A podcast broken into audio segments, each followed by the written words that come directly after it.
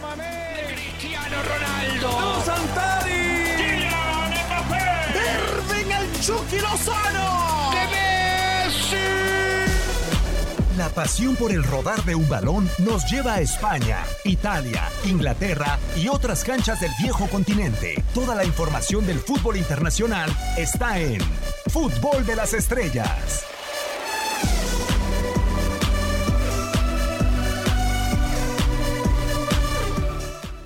Hola, ¿qué tal? ¿Cómo están? Un placer eh, saludarlos. Nueva emisión del podcast de Fútbol de las Estrellas. Un servidor Diego Peña con una dupla letal.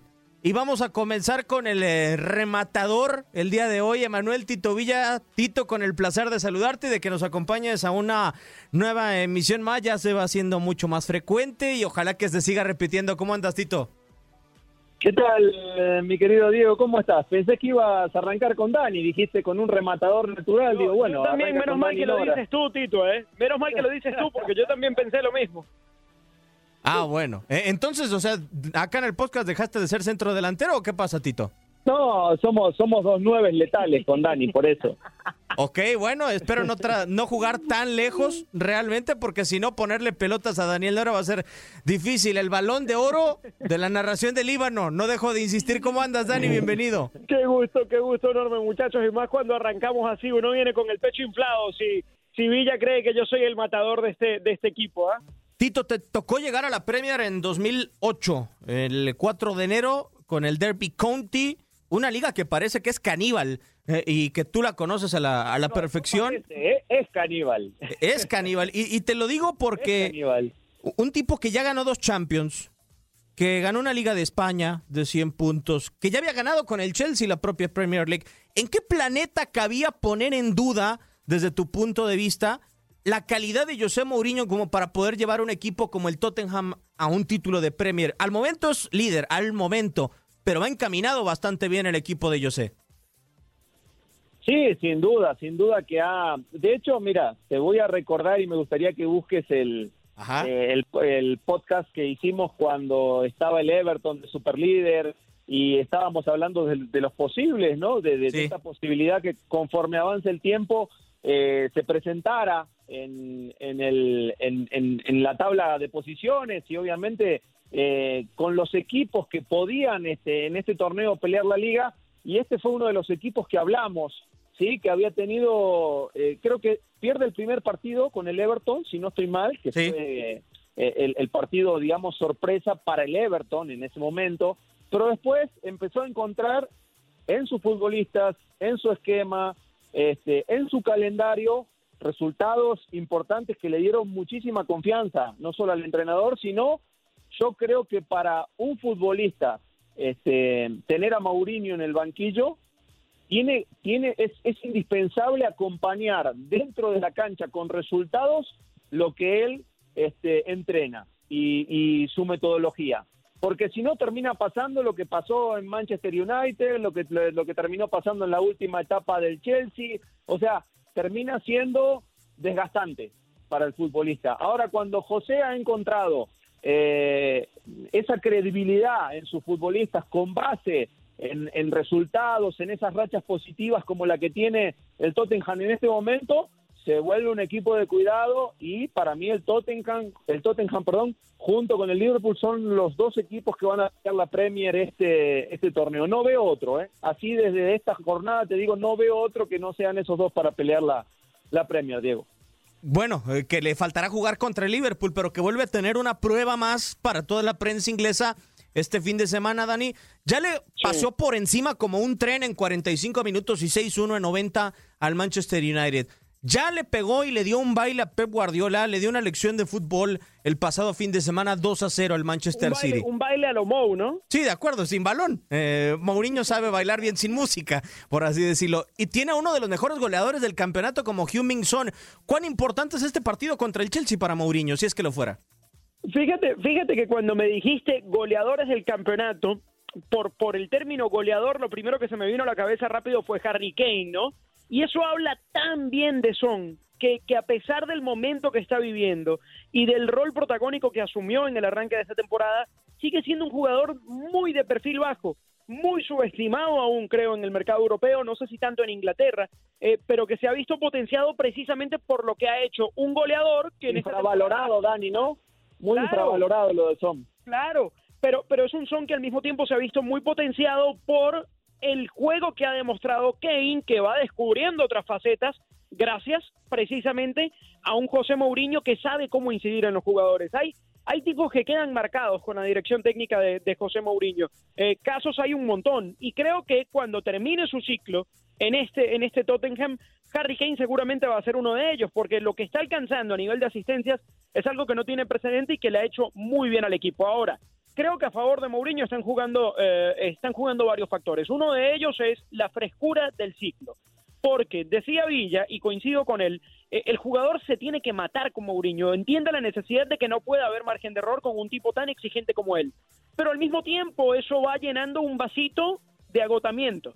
Y por eso sus ciclos terminan como terminan o le ha pasado lo que ha pasado en el último tiempo. Entonces, eh, la frescura de arrancar la temporada de cero con el Tottenham, más allá de lo que pasó el, año pasado, porque no le tocó ni asumir ni armar el equipo.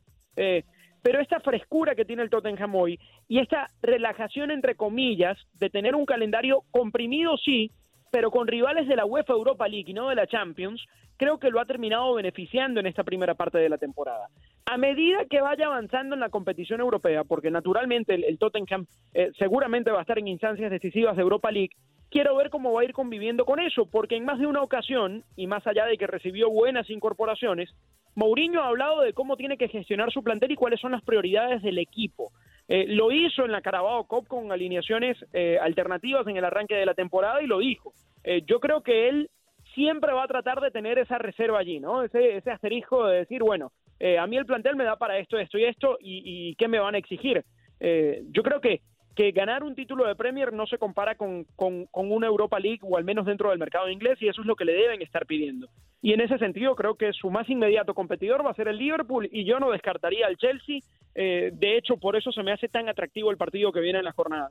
Sí, la, la verdad es que yo coincido con, eh, con Dani Tito, porque, a ver, ganar la Europa League creo que te lleva al mismo lugar que ganar la Premier League, a donde quiere estar el. Tottenham, a, a la Champions League, o sea, sacar el boleto a, a donde quiere estar y donde le gusta estar José Mourinho.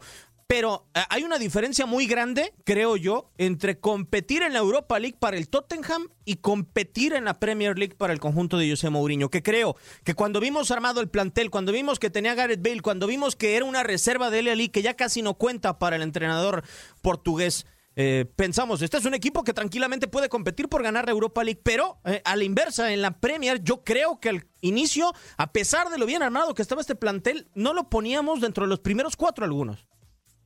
No, no, sin duda, y sobre todo por cómo se había reforzado Chelsea, porque Manchester también sobre la hora y sobre todo también por el cierre que tuvo el torneo pasado, se preveía, se, se preveía que iba a tener una buena temporada. Y también hay que decir que no estaba fácil la vara que dejó Pochettino en el Tottenham, ¿eh? porque recordemos que también terminó perdiendo aquella final de, de Champions, haciendo muy buenas temporadas en Premier también, o sea, la, vara no, no, no estaba nada fácil, ¿eh? incluso cuando eh, sale Pochettino del Tottenham, muchos se preguntaban el por qué, digo, dentro de ese por qué, tal vez en la baraja estaba la posibilidad de, de que Pochettino se vaya a un equipo más grande, pero la llegada de, de José Mourinho en su momento a mí personalmente no me, no me causó ninguna expectativa. Eh, hoy, obviamente, ya con el diario del lunes es mucho más fácil, ¿no? Y uno voltea a ver y pone atención y, y obviamente conforme a los resultados uno va viendo que este Tottenham está cada vez más pulido, bien lo decía Dani, cómo se empiezan a entender la, la gente de arriba, lo que ha crecido Kane como centrodelantero y cuando hablo de crecer, digo, lleva siete goles en la temporada también, dos menos que, que Heung-Min Son, pero lo que ha hecho, cómo juega de poste el tipo, cómo, cómo sus compañeros entienden también cuando él eh, se sale no del área donde más gravita, cómo sus compañeros lo aprovechan de, de buena forma también. O sea, y es un equipo que tiene variantes, que tiene recambio, porque recordemos que, que el recambio de este Tottenham es, es Lo Celso, es el mismo Bale, es el mismo Lucas Moura, o sea, futbolistas de, de cierto cartel, de cierto cartel, de cierta jerarquía, todos seleccionados nacionales o el grueso de ellos. Entonces, tiene plantel, tiene recambio, ha tenido también la fortuna de que ha tenido estabilidad en el plantel, cosa que, por ejemplo, no ha pasado en Liverpool, que ya lo hablamos en otras ocasiones, ¿no? Con tantas bajas y demás. Pero bueno, también en algún momento puede ser que tenga que empezar a sortear ese tipo de situaciones y vamos a ver ahí cómo responde el estratega, ¿no? Eh, a mí incluso creo que es una situación que hoy por la facilidad que le ha, creo, dado al momento el calendario a José Mourinho, no lo ha exhibido, Dani, porque me llamó mucho la atención que el pasado fin de semana no colocar a Gareth Bale a pesar de ir ganando, a pesar de tener la puerta abierta con tanto espacio para enfrentar al Manchester City sobre la recta final del, juego. Uno pensaría que estaba pintado el juego para tener a, Gareth Bale. Eh, hay partidos en los que ya ni siquiera nos acordamos de que existe Dele Alli en el Tottenham y yo creo que hablamos de que el Chelsea puede ser una prueba más para José Mourinho, así como era en su momento enfrentar al Manchester United o enfrentar al Manchester City. Pero cuán importante será la prueba de que el eh, propio Mourinho tenga al interior de su vestidor, por lo que ha hecho y por cómo ha terminado sus ciclos, como bien mencionas, su principal prueba, que cambie realmente esa relación con el futbolista, que ya eh, no empiece a tener descartados, porque eso es lo que pasa con Mourinho. Tuvo a Adriano en el Inter de Milán, tuvo a Osil en el Real Madrid, que hoy todas las piezas cuenten para Mourinho. Bueno, pero habla, habla de la gestión de un técnico también y de la personalidad que, que, él tiene. Y es una credibilidad que va a ir construyendo a medida de los resultados, porque si este Tottenham logra sostenerse, al menos hasta final de este año, en la punta de la Premier League, clasificado a la siguiente fase de la UEFA Europa League, no le va a pesar tanto quién juega o quién no juega. Eh, yo, recuerdo una rueda de prensa como técnico del Real Madrid en donde se le criticó tanto en la parte final. Eh, decías de Osil, también tuvo problemas con Casillas cuando no jugaba Casillas. Eh, no, no recuerdo ahora mismo de qué jugador le preguntaron, eh, pero la respuesta de él es, pareciera que me están preguntando por Zinedine Zidane. Es un tipo al que no le tiembla el pulso a la hora de manejar a su grupo. Claro, en ese momento en el Real Madrid ya estaba mucho más desgastado el asunto y por eso creo que hoy el tema de resultados eh, le termina beneficiando y allanando los caminos para él maniobrar como solo él lo sabe hacer, con la personalidad que él solo le sabe meter. lo veo, por ejemplo, a diferencia de años anteriores, muy cercano a la gente, muy cercano a, su cuenta de Instagram. Siempre trata de sacarle algo de humor después de los partidos, incluso perdiendo. Creo que es un técnico que después de tanto tiempo y después de haber alcanzado tanto éxito con su estilo, con la suya, creyendo siempre en lo que él hace, hoy está disfrutando.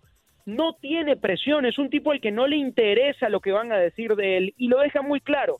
Y entonces creo que esa, esa, esa relajación buena ese estar disfrutando lo que está ocurriendo, también lo beneficia y lo puede seguir beneficiando porque eh, no se habla de, de, la inversión que hizo Tottenham más allá de que aterrizó a buenos jugadores, se habla de la inversión que hizo Chelsea, se habla de la inversión que hizo el City, se habla de que el Liverpool tiene que seguir dominando con Klopp y todo lo que nos ha entregado Klopp en el último tiempo. Pero él no tiene ni una cuota de, peso, ni de responsabilidad, ni de favoritismo, más allá de que sea el líder del campeonato. Y eso él lo disfruta y creo que lo puede aprovechar mucho, Diego. Sí, ya para cerrar, Tito, te toca rematar esta gran emisión del podcast de Fútbol de las Estrellas. Creo que vemos los dos polos opuestos en los planteles y a qué me refiero. En un plantel una muy buena inversión, pero discreta, creo, en el Tottenham, Pierre-Emil llevando antes a Steve Berwin, futbolistas que ya estaban hechos, como el caso de Harry Kane, y un grandísimo entrenador, una trayectoria que para mí debería de ser incuestionable, como la de José Mourinho. Del otro lado, no es que veamos a un mal entrenador, pero es un entrenador que aún le queda tiempo por descubrir y por realmente revelar cuál es su identidad y cuál es su proceso dentro de la Premier League y en un equipo en el que se ha invertido más de 200 millones de euros. Para la Premier, ¿qué es para ti más importante en esta época donde existen los mejores estrategas del planeta? ¿El entrenador con esa inversión adecuada o lo que sucede en el Chelsea, de darle oportunidad a un estratega joven identificado y volverse loco en el mercado? A ver, yo, siempre creo que por más capacidad que pueda tener el entrenador o por más novatez que pueda tener, siempre el, que termina estando, o sea, los futbolistas son los que terminan gravitando a fin de cuentas. Sí creo que el entrenador es el que le da el plus, el salto de calidad, la identidad. Eh, creo que la, conjunción es muy importante, ¿no? Y yo soy pro de estos entrenadores que, digamos, te abro un paréntesis, lo, formamos en el Derby County a, Frank Lampard para que este, lo vayas teniendo en cuenta, mi querido Diego. No, claro. Seguramente de ahí, lo, lo, habremos pulido este, de la mejor manera posible para mandarlo al Chelsea. Se lo entregamos al Chelsea y obviamente que, que por supuesto le, le hicieron un equipo muy competitivo para esta temporada ha arrancado con, con algunos altibajos, podemos decir. Sí, yo noto al Chelsea un equipo bastante desequilibrado, hablando de, de las dos facetas, no tanto defensiva como ofensiva. Sí, noto un equipo con mucha frescura, con mucha variante, con mucho vértigo a la ofensiva, pero que todavía le falta ese, ese equilibrio, esa, esa parte defensiva, esa solidez que se le conoció al Chelsea durante muchos años y que en este momento yo personalmente no la veo, no la percibo o por lo menos no me da esa, esa sensación de confianza. Creo que Lampard es un gran entrenador, tiene una historia como futbolista y unos pergaminos y se ha rodeado de tantos entrenadores exitosos y de tanta de tantos compañeros con, con tanta filosofía futbolística que seguramente debe tener mucho para brindar. Bueno, tampoco seamos tan exigentes y démosle un tiempo prudente para que el tipo se desarrolle, pueda de a poco ir encontrando esa ideología que él mejor que nadie debe conocer que cuál es la que necesita ese Chelsea, ¿no? al cual le ha dado tanto como, como futbolista. Claro, totalmente. Una muy buena emisión del podcast de Fútbol de las Estrellas. Desde el saludo ya habíamos arrancado bien y ha llegado el momento de despedir. Dani, un placer como siempre. El placer fue mío. Un abrazo, Diego, Tito. Gracias por la consideración. ¿eh? Y eso que no me has visto marcando goles todavía. Ah, bueno, hoy te pusieron de rematador, Tito. Lo pusiste de rematador y no quiso ejercer, Tito. Muchísimas gracias. No, hoy jugué a los Harry Kane para Hyun Min Son, que viene siendo Dani, no falla, como toda la temporada. y que, y que Diego sea Mou, entonces. Gracias, Tito. Que Diego sea Mou. Fuiste un gran Mou, Diego. Un abrazo para los dos. Un servidor, Diego Peña, le da las gracias. Una emisión más del podcast de Fútbol de las Estrellas.